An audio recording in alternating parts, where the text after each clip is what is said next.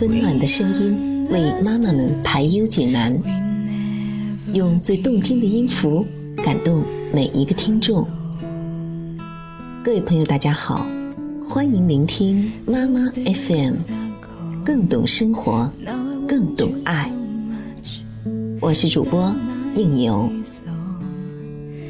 今天要为您分享的这篇文章，如果也让你想到了自己不幸的童年。请像作者期望的那样，让我们都努力释然，因为正视伤痛，才能医治伤痛。下面要为您分享来自米粒的文章，你的一切都与童年有关。我是个性情温和的老好人，小时候父母工作忙。经常把我寄养在邻居家，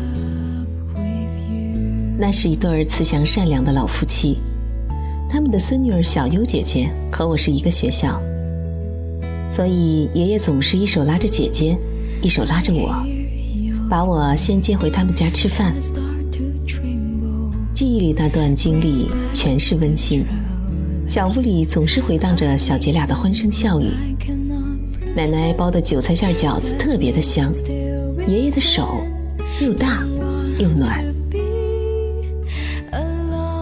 直到很多年以后，我在大街上遇到了一位老邻居，他一下子认出了我，热心的拉着我寒暄，最后他颤抖的摸着我的脸，心疼的说：“我可怜的孩子，那时候你真苦。”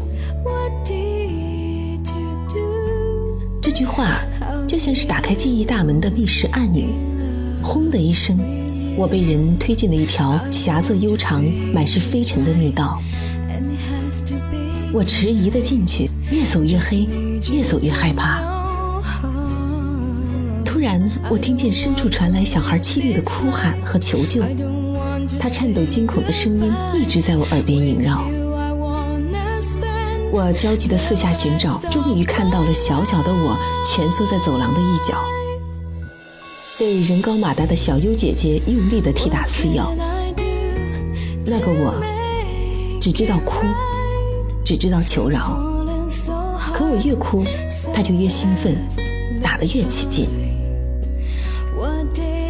我呆呆地愣在那里，脑子里一片空白。原来我的童年是这样的。而我自己竟然全然忘记。后来我搬了家，转了学，可我依然被欺负。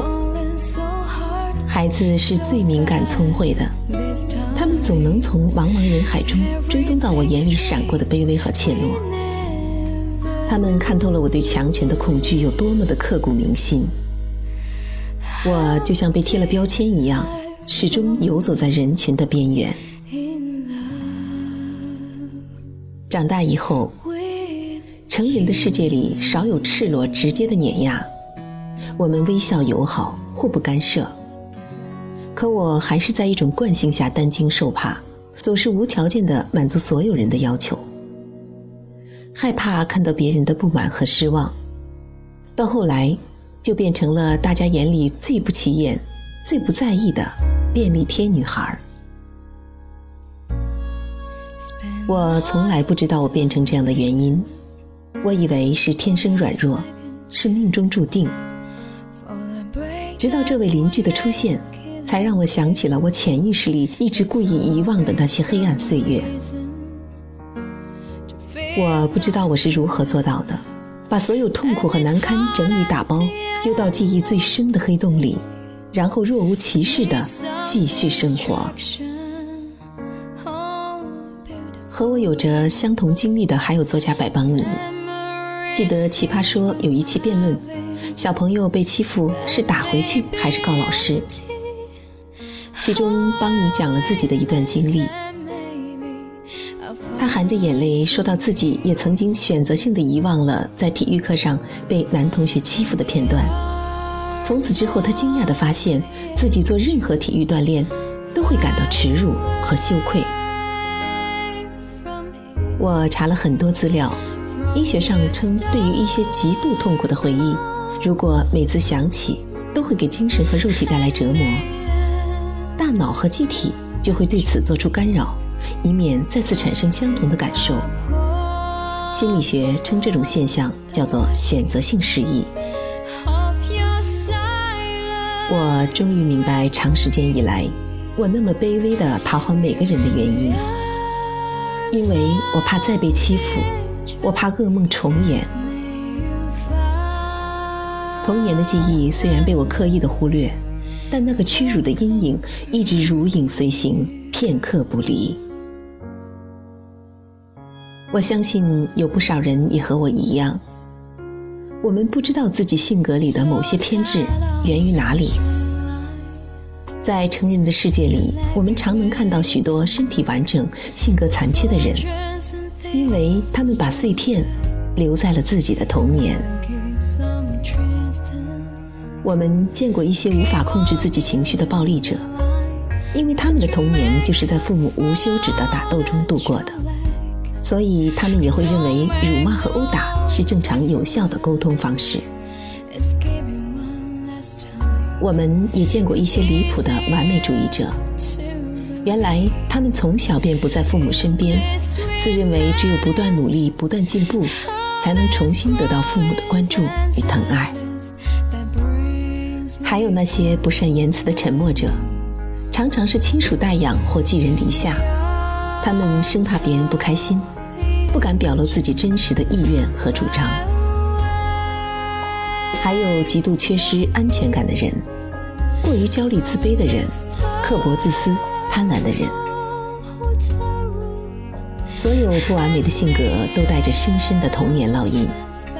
我们总是不自觉地将儿时的行为模式带入成年，并在长大成人后一意孤行地反复重演。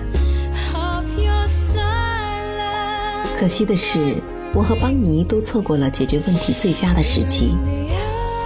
我们没有选择和亲人朋友倾诉，缓解压力，寻求帮助，也没有及时换个环境转移情绪。我们继续在痛苦中踽踽独行，熬到大脑和机体忍不住出手，为我们抹去了所有难堪的记忆。如果此刻，这篇文章也让你想到了自己不幸的童年，请让我们都努力释然。有多少人的童年是完美无瑕的呢？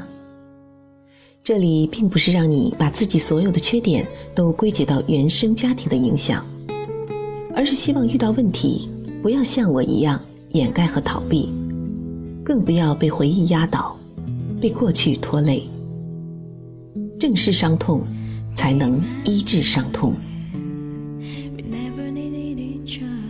无论此刻我们多么步履蹒跚，请一定向光明走去，因为每个人的命运都在自己的脚下。人生并不仅仅取决于你遇到什么人，更重要的是你想要成为什么样的人。